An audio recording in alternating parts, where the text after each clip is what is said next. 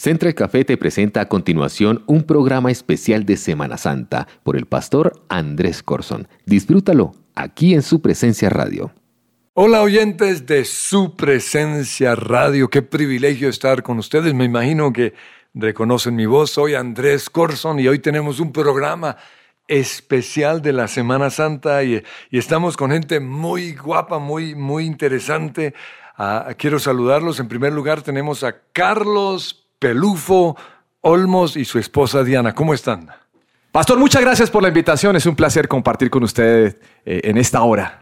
Wow, qué voz tan profunda en la radio, ¿no es cierto? Pastor, es un gusto estar con ustedes hoy y esperamos que el programa sea de todo el agrado. Bueno, también tenemos con nosotros a Germán y Laura. ¿Cómo están? Pastor, muchas gracias por la invitación. Qué privilegio estar con los oyentes de su presencia radio. Estamos muy felices. Pastor, gracias aquí. A ver si me prestan el micrófono. Gracias, Pastor. muy bien, Pastor, gracias. De verdad, gracias por la invitación. Es un placer estar aquí y la vamos a pasar muy bien. Y al otro lado tenemos a Juan Pablo, un conocido en la radio también, y a su esposa Diana Landín. Central Café. Pues más conocido es Pelufo, pero bueno, sí, gracias por la introducción. Mi nombre es Juan Pablo Landines. Estamos aquí con mi esposa Diana. y creo que es la primera vez que estamos aquí juntos en la radio. ¿Estás nerviosa para estar con el pastor? No, la primera vez. Con, el, el pastor, sí. ¿O con el pastor Pelufo? También, pero muy felices de estar acá. Es un privilegio poder participar en este programa hoy.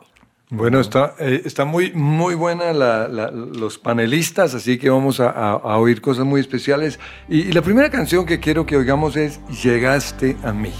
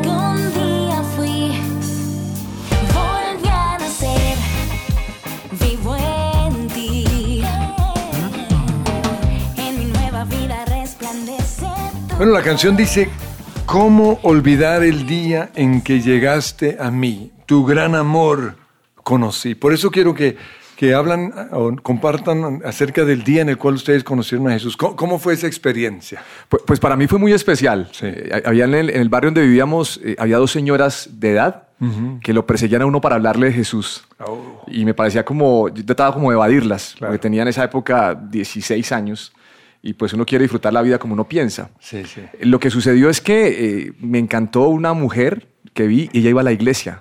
Sí. Entonces, cuando me gustó, yo quise conocer a Jesús, pero por medio de esa mujer. Entonces, perseguía a la que hoy día mi esposa, eh, me encantó, y yo llegué a la iglesia básicamente por ella. Ah. O sea, las dos señoras me impulsaron, pero la, la que me atrapó fue mi esposa.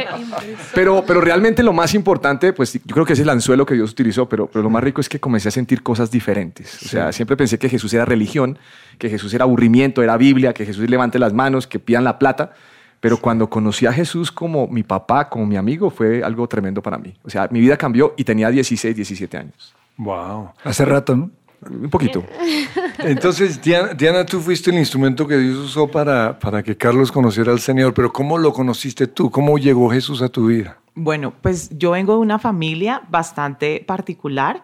Mi papá fue alcohólico y mi mamá conoce al Señor porque yo creo que ella estaba tan tan dolida, tan desesperada de todo lo que vivía. Y, mi mamá llega a la iglesia, esa iglesia que Carlos dice, eh, era una iglesia, era un grupo, era un grupo dentro de una casa. Y, creo que yo, yo tenía algo en mi corazón y es que yo siempre, de la mala experiencia que yo había tenido con mi familia, yo decía, yo nunca me voy a casar, yo no voy a tener una familia, porque yo, porque el ejemplo que tuve no fue el mejor.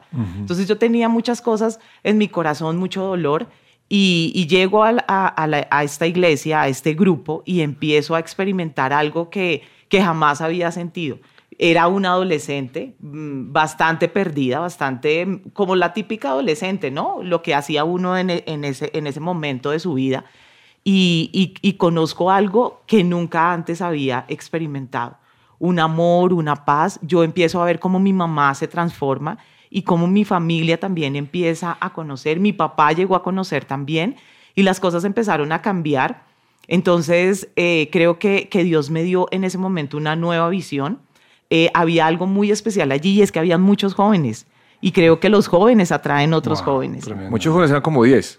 No, pero, un poquito más. Sí, pero, pero, pero era chévere. Y, ellos usaron una estrategia buenísima y es que hacían campeonatos de voleibol y yo jugaba voleibol.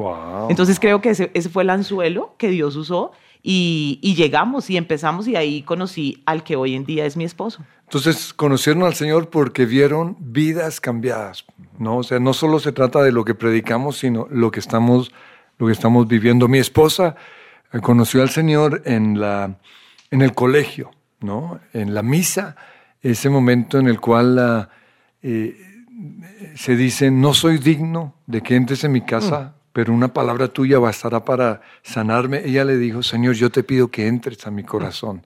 Y la otra experiencia linda que ella tuvo fue con la canción Me miraste a los ojos, susurraste mi, mi nombre y, eh, bueno, algo así dice la canción, ya, ya, se me olvida. Eh, y, y, ella vio ahí en, en, la misa, vio a Dios mirándola a los ojos. ¿Cómo, Germán, cómo conoció usted al Señor?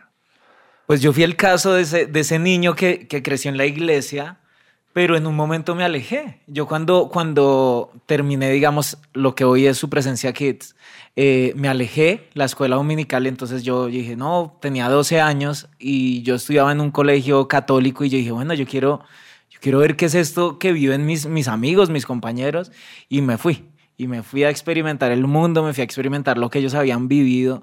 Y como a los 15, 16 años pasó algo muy curioso y es que la novia de mi mejor, de mi mejor amigo, un viernes que estábamos desprogramados, no salía ninguna fiesta, no salía ningún, nada, nada, no había nada que hacer.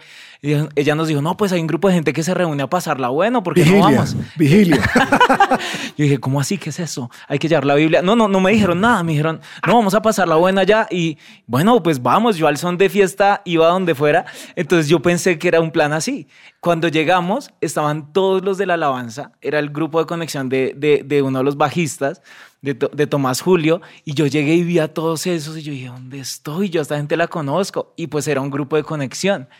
Y, y, así, y así fue que, que yo volví, yo volví a Dios y en ese momento yo sentí algo como si Dios me hubiera dicho, estuviste mucho tiempo ausente, pero esta es tu casa, aquí te vas a quedar. Y desde ese momento, pues pues me quedé, no, no, me, no me volví a ir. Fue una, emboscada. no, literal, porque esa niña que nos invitó era la niña que nos invitaba a fiestas y a todo. Y cuando terminamos en Grupo Conexión, yo dije, ¿qué es, esto? Pero pues sí. Le, tocó, le tocó dejar las botellas afuera. Usted fue el hijo pródigo que volvió a casa. bueno, Laura, ¿cómo conociste tú al Señor? Pastor, pues mi familia fue cristiana o conocieron al Señor desde que yo tenía cuatro años. Sin embargo, eh, mi experiencia personal con Jesús eh, fue a los 11 y fue de la siguiente manera. Yo nací con una enfermedad que era asma crónica. Yo no respiraba bien y, yo era la niña que cada 15 días estaba en una clínica, en un hospital. Eh, de hecho, saltar cantando puede hacer educación física, o sea, era realmente imposible. A los 11 años, eh, ah, bueno, estaba ligada a una medicina que me tenían que poner supuestamente hasta mis 18 años. A los 11 años me acuerdo que tuve un ataque de asma terrible, o sea, de los más fuertes que me dieron. Recuerdo que vine a culto ese día, eh, mi mamá me trajo. Y el pastor predicó sobre la sanidad y él dijo como, eh, si ustedes de verdad le piden de todo corazón. Yo recuerdo ese día, llegué al baño de mi casa, estaba muy enferma. Y yo le dije, Jesús, de verdad te pido que me sanes. Yo cerré mis ojos y yo en ese momento sentí mi encuentro personal con él. Yo sentí que Él me tocó, sentí que eh, ahí yo hice conexión con Él y dije, bueno, Señor, sáname. Y a pesar de tener tan poquita edad, yo sentí que, que Él me decía, como es que sin ti no puedo, o sea, sin, sin mí no puedes vivir. Y yo ahí decidí cómo seguirlo a Él y lo impresionante fue que me sanó. O sea, desde los 11 años, desde ese día, nunca más me volvió a dar un ataque de asma. Eh, hay una canción que es especial para mí, como dice el pastor, que la pastor decía, y es, tú eres mi respirar. Para mí es una canción que desde ese momento marcó mi vida, porque eso ha sido Jesús realmente, o sea, nunca más una inyección, nunca más una hospitalización, pues poder cantar y saltar para mí es un milagro, realmente, y esa fue mi experiencia. ¿Y, Germán no te quita el aliento? A veces. Pero la deja respirar. Para regañarme. bueno, la, próxima canción es Tu Amor y, y dice, aunque ande en valle de sombra y de muerte, no temeré.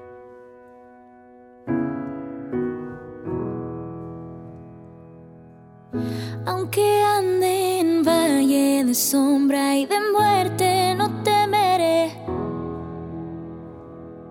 La carga que antes llevaba en mi alma está ante tus pies. Tú cerraste las puertas de la oscuridad, callando las voces del pasado. Al instante la escena cambió en la hermosa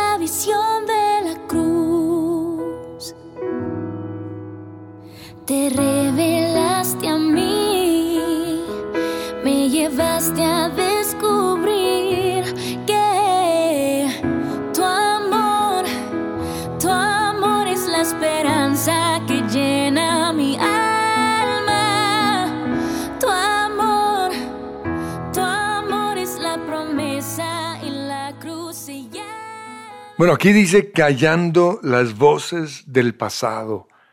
Y al instante la escena cambió en la hermosa visión de la cruz. Todos nosotros hemos tenido voces de nuestro pasado recordándonos eh, lo, terrible que éramos, pero, pero precisamente en la cruz, que es lo que recordamos en este tiempo de la Semana Santa, ah, esas voces son calladas. Y, y- y quiero a los otros participantes aquí, Juan Pablo y Chana o Diana, preguntarles cómo, cómo fue ese día en el cual Jesús llegó a sus vidas y cayó esas voces del pasado. Bueno, en mi caso yo, yo estaba en el mismo sitio de la rumba de Germán, en otro año, en otro, con una década antes. Bueno, yo creo como 20 años. No, fueron solamente 10. La matemática no te funciona. Bueno, no. El caso es que eh, esa pregunta es interesante porque usted dice, ¿cuál fue el día que conocí a, a Jesús?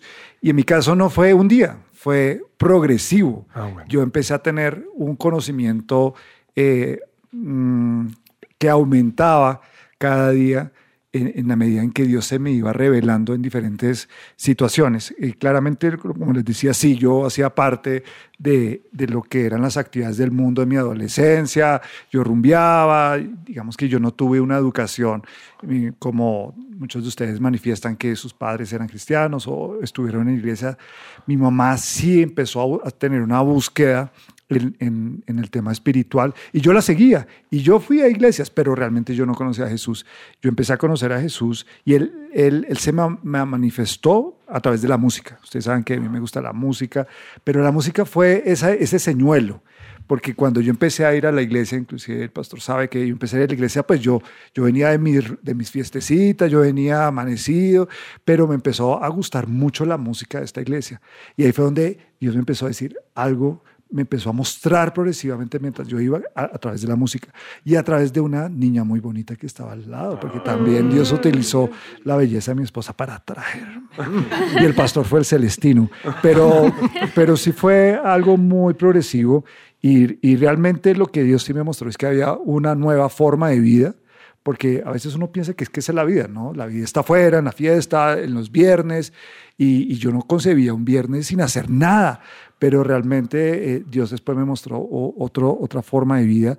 Y, y realmente, como dice usted de la canción, partió en dos mi historia. Y yo tengo una historia de mi pasado y otra historia de cuando yo ya empecé a caminar eh, en la vida con Jesús y de la mano Jesús. Dianis, por favor, tu dulce voz. Bueno, en mi caso, yo creo que, bueno, mi mamá sí era cristiana. Ella empezó a ser cristiana cuando yo era chiquita.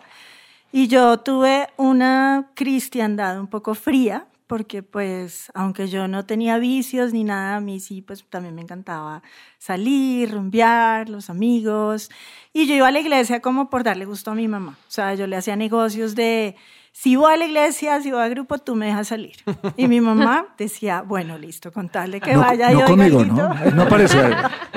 Yo era todavía Entonces, una historia. ya llegó un punto en el que, en el que aunque yo no estaba lejos totalmente de Dios, yo tenía valores y todo, yo no tenía una relación con Él. Y yo lo hacía más porque era el Dios de mi mamá. Pero pienso que después de un tiempo sí fui el resultado de la oración de ella y de muchas personas alrededor de ella, porque yo sí empecé a sentir una voz en mi interior que me decía que yo tenía que cortar con muchas cosas de mi pasado y empezar a tener una relación con él. Y era una voz que para mí era audible, o sea, yo podía sentir algo que me decía, ya, para, no más, no más. Y ahí fue que yo ya empecé a cambiar, empecé a ir a la iglesia, no porque me obligaban, sino porque yo quería. Y en ese momento uno se da cuenta que experimenta algo súper diferente, o sea, llega una paz increíble. Eh, ya sentí que ya no me estaba perdiendo de nada, porque uno cree que cuando uno se aleja de, de esas cosas, del mundo, uno empieza a creer que uno está perdiendo, pero realmente uno, uno gana, y uno gana paz, uno gana tranquilidad, uno gana esa relación de sentir ese amor de Dios que uno lo acepta incluso con, con todos sus errores, su pasado.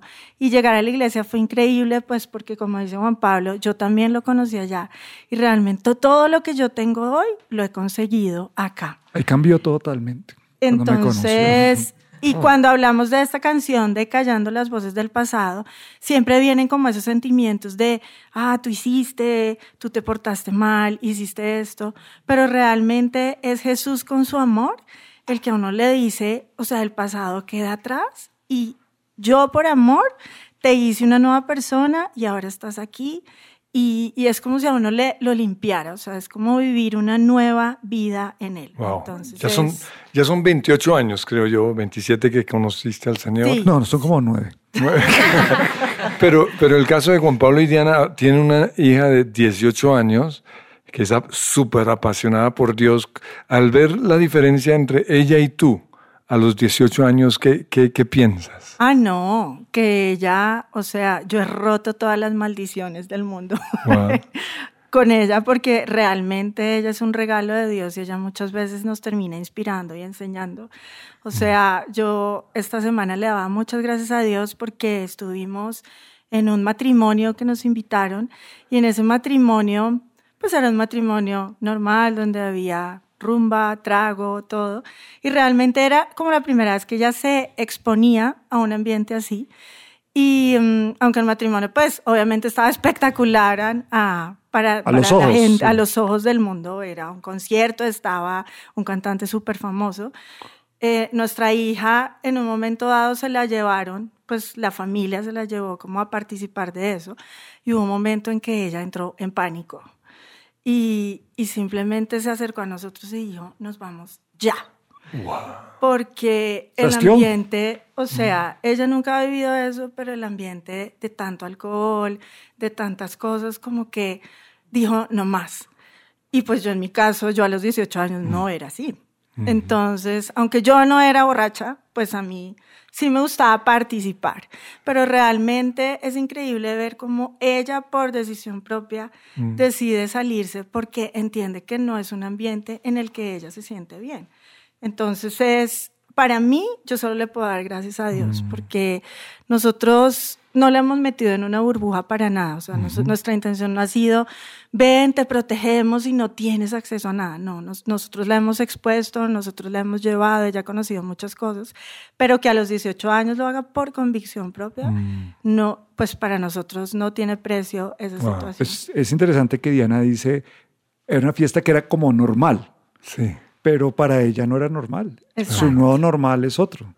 Y para lo que nosotros parecía, o ya to- todavía creemos considerar normal, ya para ella es, es otra generación, es otro ADN. Ahora, muchos jóvenes dirían, no, yo, yo, yo no, no quiero seguir a Jesús ahorita porque me voy a perder algo. ¿Creen ustedes que, que Vero se ha perdido algo?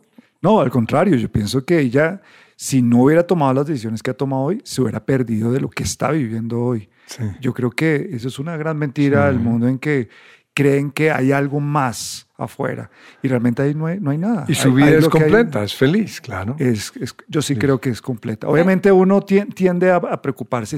¿Será que estamos metiendo la niña o estamos viviendo todos en una burbuja? Pero realmente no. Realmente la gente afuera está muy perdida y en necesidad de lo que tenemos nosotros, lo que tiene mi hija, lo que nos ha provisto la iglesia, la- el mensaje del pastor. Eh, realmente la, la vida está es aquí, Wow, creo yo. Tremendo. Bueno, dice, dice la siguiente canción, El Madero escribió mi nombre en tus manos.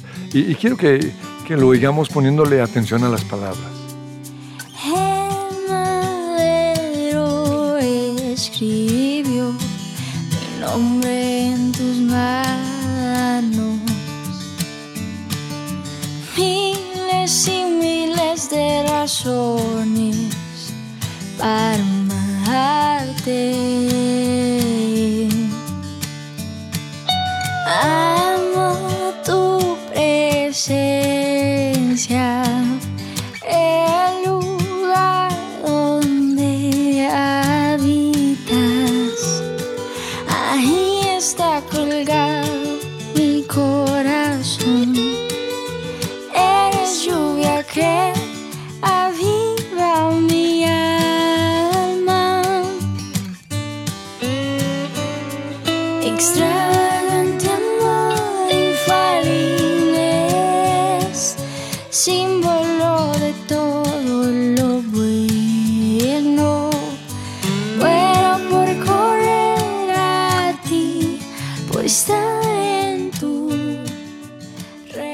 Pues en Isaías 49, 15 Dios nos dice, mira, he escrito tu nombre en las, en las palmas de mis manos.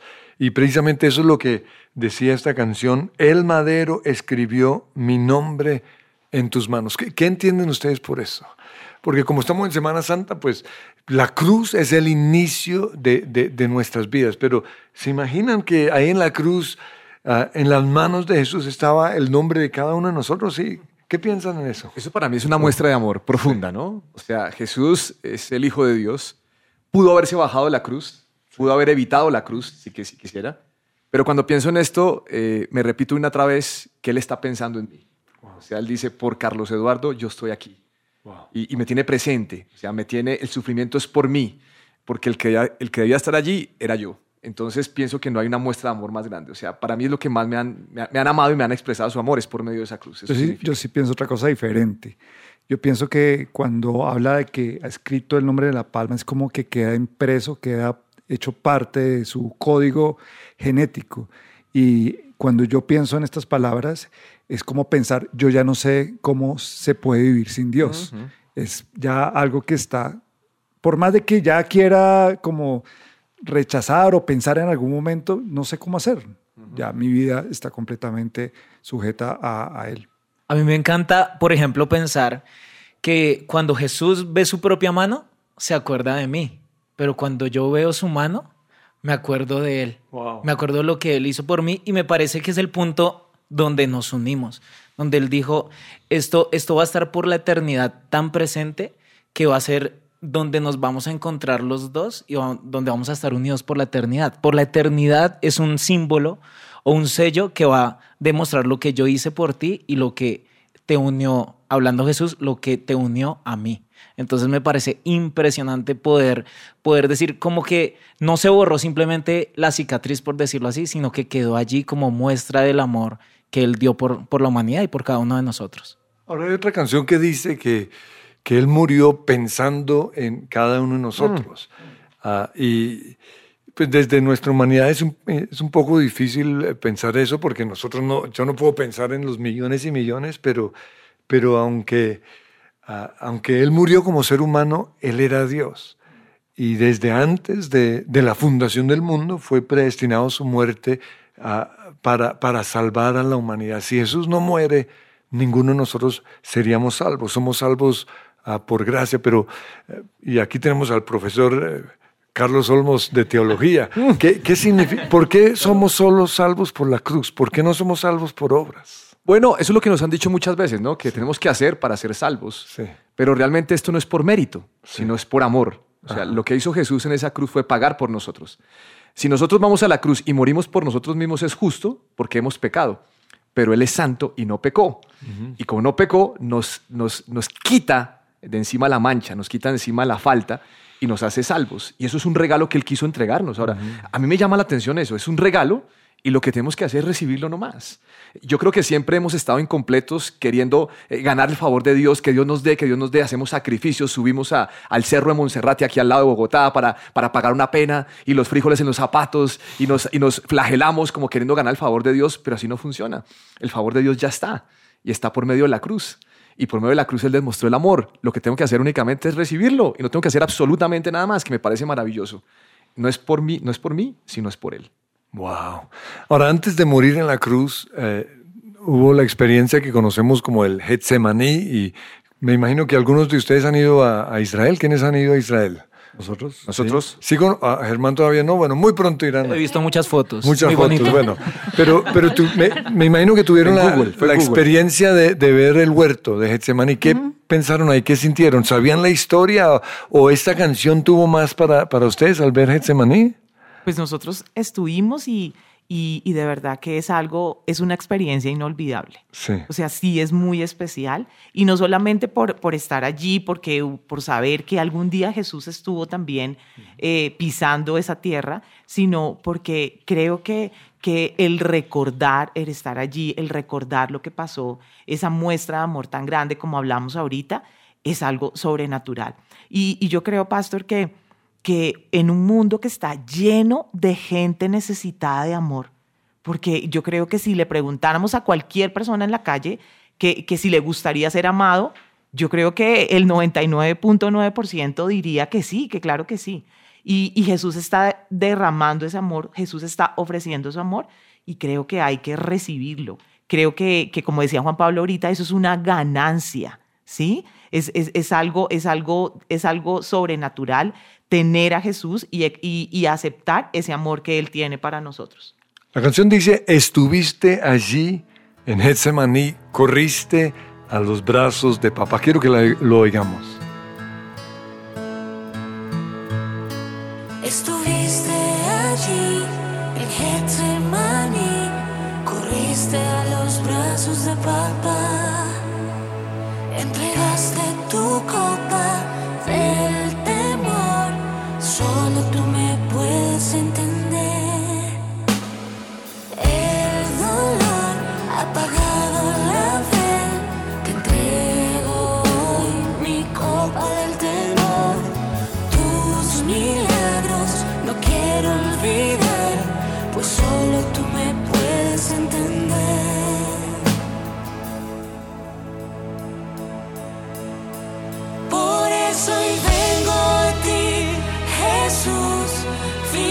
mis ojos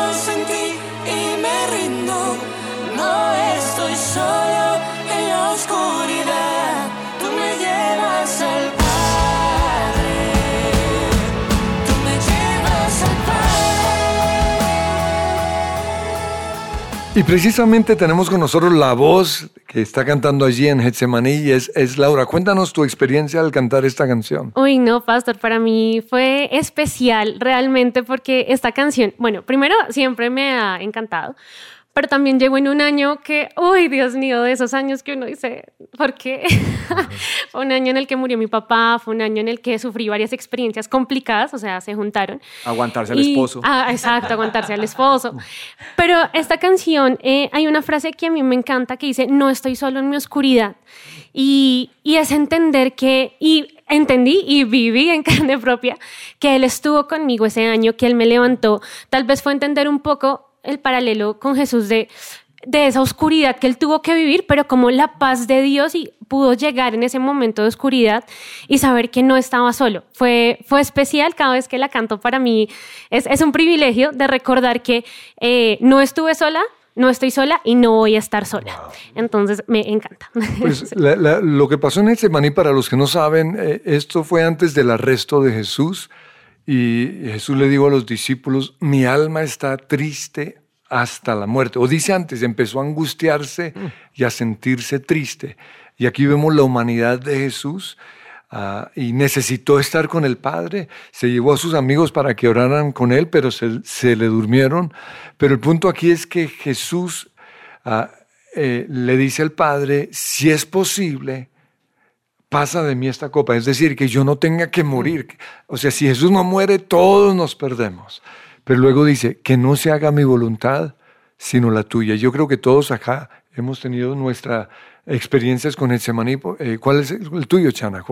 Pues para mí esta canción es increíble y más porque en las situaciones difíciles que uno pasa, que yo he tenido, la verdad a mí lo que me, me reconforta cuando cierro los ojos y oro es pensar en Jesús, es pensar en lo que Él vivió en ese momento, en ese Getsemaní, y pensar que Él sintió ese dolor por mí, que él fue azotado por mí, que a él lo insultaron por mí y que él aguantó ese dolor, o sea, él sudó sangre, a él, a él lo lastimaron demasiado. Entonces cuando uno va a eso, yo digo como, o sea, si tú ya lo viviste, yo lo puedo soportar y tú me das la fuerza. Además, tú lo hiciste por mí y tú me estás dando esa libertad que yo necesito, esa sanidad, ese perdón. Entonces, ir a ese momento es como llenarme de esperanza, llenarme de fe para saber que si él ya lo vivió en ese momento, yo puedo. Y la parte donde dice, eh, tu mano sobre mí calma mi sed, tu voz me da vida, es lo que como que me renueva y me, y me da fuerza para atravesar esas situaciones que podemos pasar una y otra vez en la vida que, pues que se viven presentando las circunstancias de la vida. Pues Hebreos dice acerca de Jesús que, que no tenemos un sumo sacerdote que no pueda compadecerse de nosotros, que no nos entienda, sino uno que fue probado en todo, pero a diferencia de nosotros, Él no pecó.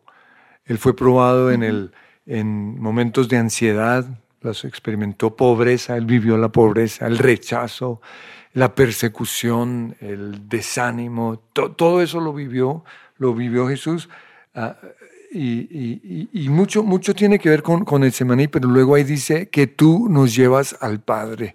Y, lo que decía Chana ahorita, o Diana, que, que tu voz me da aliento. Cuando, cuando Jesús nos lleva al Padre, Dios nos habla y, es en esas palabras en donde nosotros encontramos aliento. Pero ya, ya hemos recibido a Jesús, ya, ya somos perdonados y así es como vivimos todos los que estamos acá. Pero, pero luego también tenemos que proclamar lo que somos en Cristo. Nuestra, lo que nosotros llamamos nuestra posición en Cristo y, y, esta canción me encanta la guitarra, por eso quiero que le ponga mucho, mucha atención y, y lo va a cantar Germán que está aquí con nosotros. Sigamos un ratito esta canción.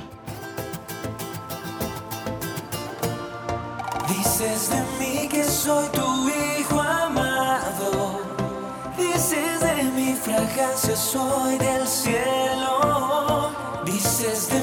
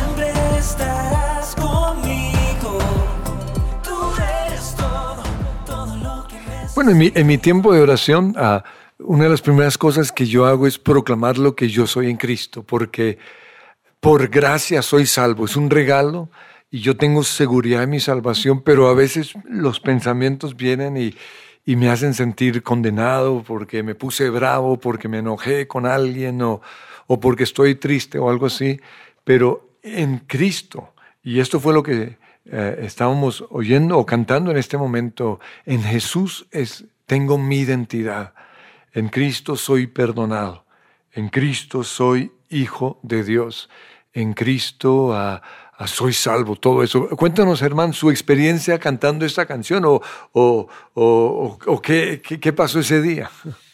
No, realmente fue, fue impresionante porque yo recuerdo que cuando, cuando uno empieza a caminar con Jesús, lo, lo más difícil o las preguntas que, una de las preguntas más fuertes que uno se hace es ¿cómo escucho la voz de Dios?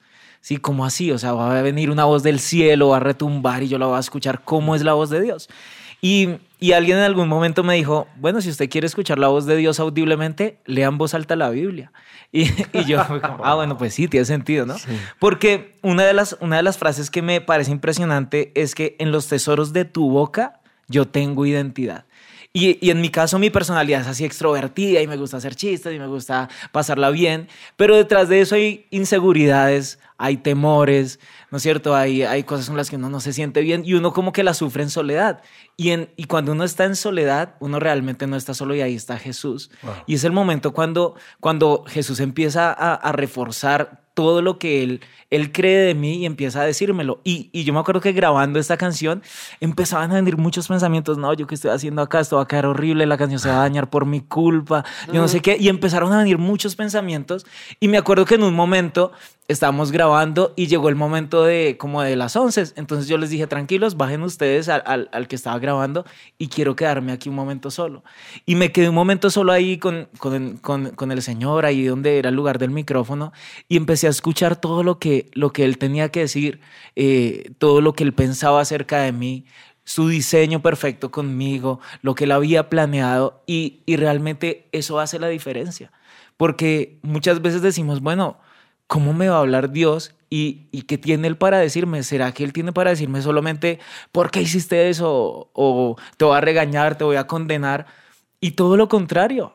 Cuando Él habla, Él trae vida y cambia todo alrededor. Y me acuerdo que cuando volvimos a grabar, yo tenía las palabras que sentía que Jesús me había dicho y de esa manera se pu- pudimos salir adelante y pude salir adelante con, con todos esos temores que uno lucha y, y todo el mundo lucha en silencio con, con muchas cosas, pero en ese silencio es donde Jesús llega y cambia todo totalmente. Wow.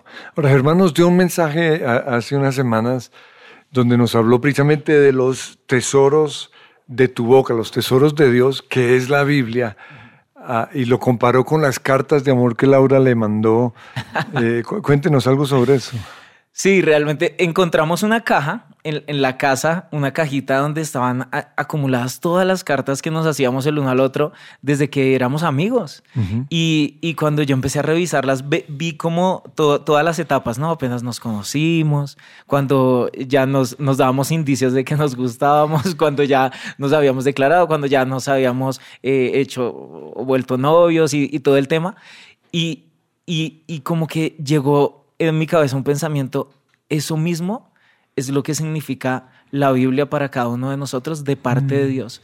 Es como si fueran todas las cartas de amor que Dios nos, nos escribió en un momento y las hubiera recopilado en un solo libro y nos la hubiera entregado para que cada vez que abramos la Biblia recordemos todo lo que Él hizo por nosotros y podamos vivir y revivir esos momentos de cada etapa de amor que, que tenemos con Dios. Wow, tremendo. Entonces, Dios nos habla a través de su palabra, pero tenemos que leerlo. Tenemos que, y usted, usted dice incluso hacerlo en voz alta, audiblemente. Audiblemente, sí. Sí, sí, es que, es que se puede volver algo tan misterioso como escuchar la voz de Dios. Cuando uno le dice, no, yo hablé con Dios, usted habló con Dios, como así que usted habló con Dios, y, y se le burlan a uno y todo, pero no es algo tan misterioso. En, en la Biblia, en, en Sofonías dice que Él se deleita sobre nosotros con cánticos, incluso nos canta. Entonces, no es algo, no es algo misterioso y no es algo que es una mentira, es una realidad, pero, pero Dios diseñó hablarnos de muchas maneras y una de esas es la Biblia. Puede ser directamente, puede ser audiblemente, puede ser a través de otra persona, puede ser a través de una prédica, puede ser a través de una canción. Entonces, Él es el más interesado en comunicarse con nosotros y lo va a hacer de, cualquier medio. Wow. Pues aquí en, en esta mesa hay cuatro que somos músicos. Juan Pablo toca la batería, Laura canta, Germán canta y también toca la guitarra. Y yo, yo también, ah, pues, to- toco el, piano. A mí me apasiona la música porque a través de las alabanzas Dios me habló. Y lo que dice Germán, ah, ven y canta, canta sobre mí, es, es algo tremendo. Yo también canto en el baño. Ah, bueno. No, él, tiene, él tiene un camioncito para cargar los instrumentos. A él le gusta la música de plancha. pero, pero vamos a producir canciones cristianas con palabra de Dios con música de Un álbum de plancha sí. cristiana. No, es que la música de plancha sí es muy triste. Y yo creo que el tema de la, de la muerte y resurrección de Cristo le da uno para ser- vivir Ah, alegre. eso sí, eso sí es cierto. Bueno, Bueno, otra, otra canción, y- pero antes, eh, eh, aquí habla acerca del Espíritu Santo.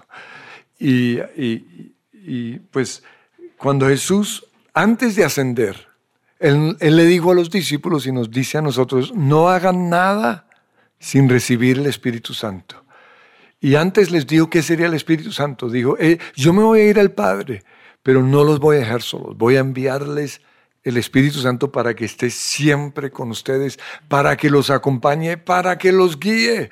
Es lo que muchos no se dan cuenta, que, que cuando yo recibo a Jesús como mi Señor y Salvador, el Espíritu Santo entra a vivir en mí y yo puedo hablar con Él. Y en esta oración, o en este canto, estamos realmente haciendo una oración. Espíritu, ven, desciende hoy, escucha mi clamor, anhelo más de ti.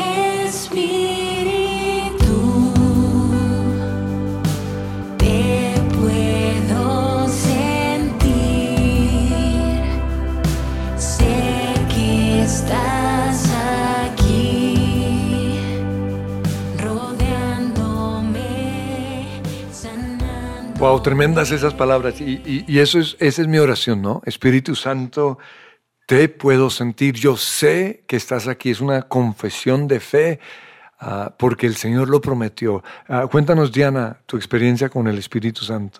Bueno, más que, que, que la mía personal fue con Manuela. Nosotros tenemos una hija que tiene una discapacidad y una vez en la iglesia de niños, Carlos y yo estábamos enseñando a los niños y ese día era, era esa experiencia, enseñarles a los niños acerca del Espíritu Santo y tener esa experiencia con el Espíritu Santo. Y, y nosotros oramos y muchos niños hablaron en lenguas y, muchos, y se manifestó ese día la presencia de Dios en muchos niños y Manuela estaba con nosotros ahí. Y, y bueno, pues oramos también por Manuela, pero no pasó nada. ¿No? Y siempre, siempre hay en nosotros ese, ese deseo de orar, de, de que, que, que Dios se mueva, que Dios se manifieste en la vida de nuestra hija. Y llegamos a la casa muy cansados ese día y fuimos todos a dormir. A medianoche, Manuela se levantó y se levantó riéndose a carcajadas, pero era una cosa impresionante, era, eh, o sea, no paraba de reír, ese, es, esa risa que, que, te, que te quita el aire, que te ahogas, que, que, que es incontrolable y, y nos asustamos un poquito, pensamos, está soñando, pero no fueron 10 minutos, fue mucho más tiempo. Y Dios nos habló y Dios dijo, ella fue tocada por mi Espíritu Santo. Y el Espíritu Santo trae algo que nosotros llamamos gozo y es esa alegría, esa, ese, mm, ese poder disfrutar a pesar de, de la situación que estemos pasando. Y, nos conmovió porque, porque Dios tiene tanto poder que puede manifestarse en cualquier persona. Y sin duda, Manuela, ese día fue tocada por la presencia de Dios, algo sobrenatural sucedió.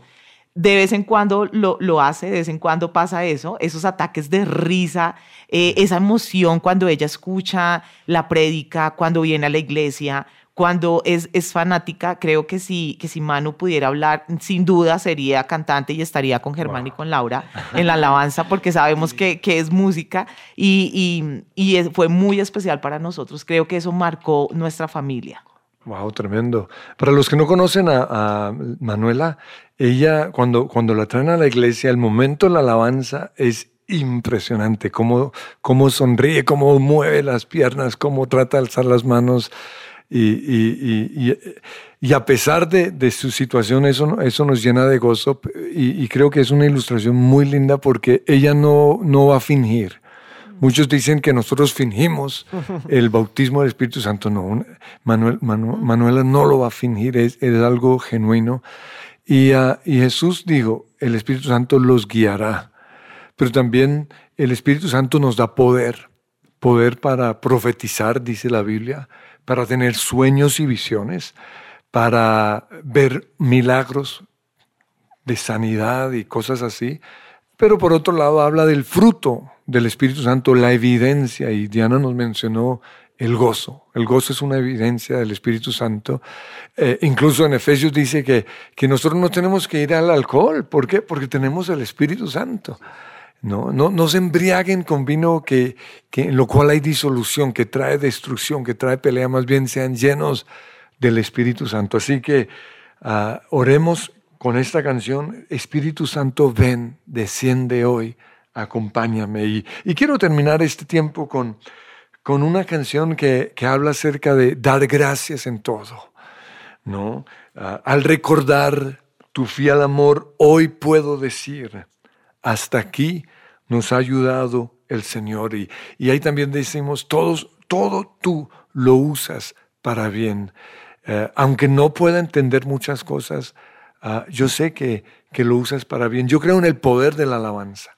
Cuando yo paso por pruebas, uh, yo levanto mis manos y doy gracias. Aunque eh, es todo lo contrario a lo que yo quisiera hacer, pues doy gracias. Y, ya que mencionan a Manuela, quiero que, que nos hablen acerca de lo duro que fue tal vez al inicio, que Dios les hubiera dado una hija con parálisis cerebral, pero cómo uh, lograron dar gracias y cómo Dios usó o, o, ha dispuesto esta situación para bien.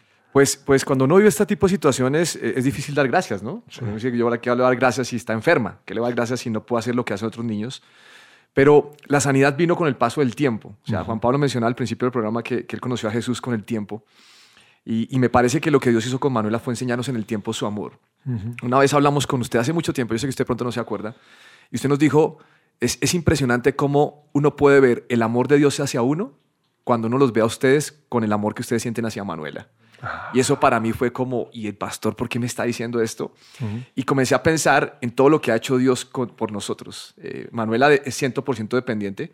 Entonces tenemos que darle la comida, cambiarle el pañal, eh, alzarla, eh, acomodarla en la silla, eh, bañarla, eh, llevarla al baño. Todas las cosas tenemos que hacerlas y así es Dios con uno. Uh -huh. Lo que pasa es que a veces uno quiere ser independiente de Dios. Uh -huh. Pero hemos visto su amor, su amor que se refleja. Hemos visto cómo Dios nos ha repetido una otra vez lo importante que somos para Él, nos, nos sostiene, nos provee. Y para serle sincero, hemos visto muchos milagros, ¿no? Milagros de inventos de Dios para nuestro bienestar alguno diría, ¿y entonces por qué Dios no, los, no, no la sana de sí, una claro, vez? Y claro. yo creo que esa es la pregunta del millón, pero hemos aprendido a, a, ver que Dios nos sostiene en todo. No entendemos por qué no ha hecho el milagro completamente como lo deseamos, uh -huh. pero quiero decirle que a partir de que permitimos que Jesús fuera el Dios de esa situación, nunca ha faltado algo de su parte mm. y siempre nos ha sostenido. Entonces ha sido para nosotros algo muy agradable. Y no solo eso, yo estoy seguro que Diana y Carlos no serían lo que son hoy no, sus prédicas no serían tan profundas, de mucho humor, pero muy profundas de no ser por, por, esta experiencia. Por eso, eh, como, como, decimos en esta canción, gracias. Eh, eh, yo he aprendido, como, como, dije antes, que es una de las armas espirituales más poderosas.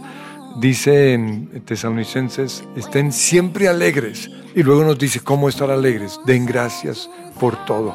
Quitemos de nuestra boca la queja, la murmuración, demos más bien gracias. Y, y también en, Eh, en otro lugar dice, el que quiera amar la vida o disfrutar la vida, que refrene la lengua, es decir, que deje la quejadera. Así que en este tiempo de, de Semana Santa queremos animarles a que dejen la crítica, la queja y más bien pongan una canción en su boca. Denle gracias al Señor y si no lo han recibido como, recibido como Señor y Salvador, este es el momento para hacerlo.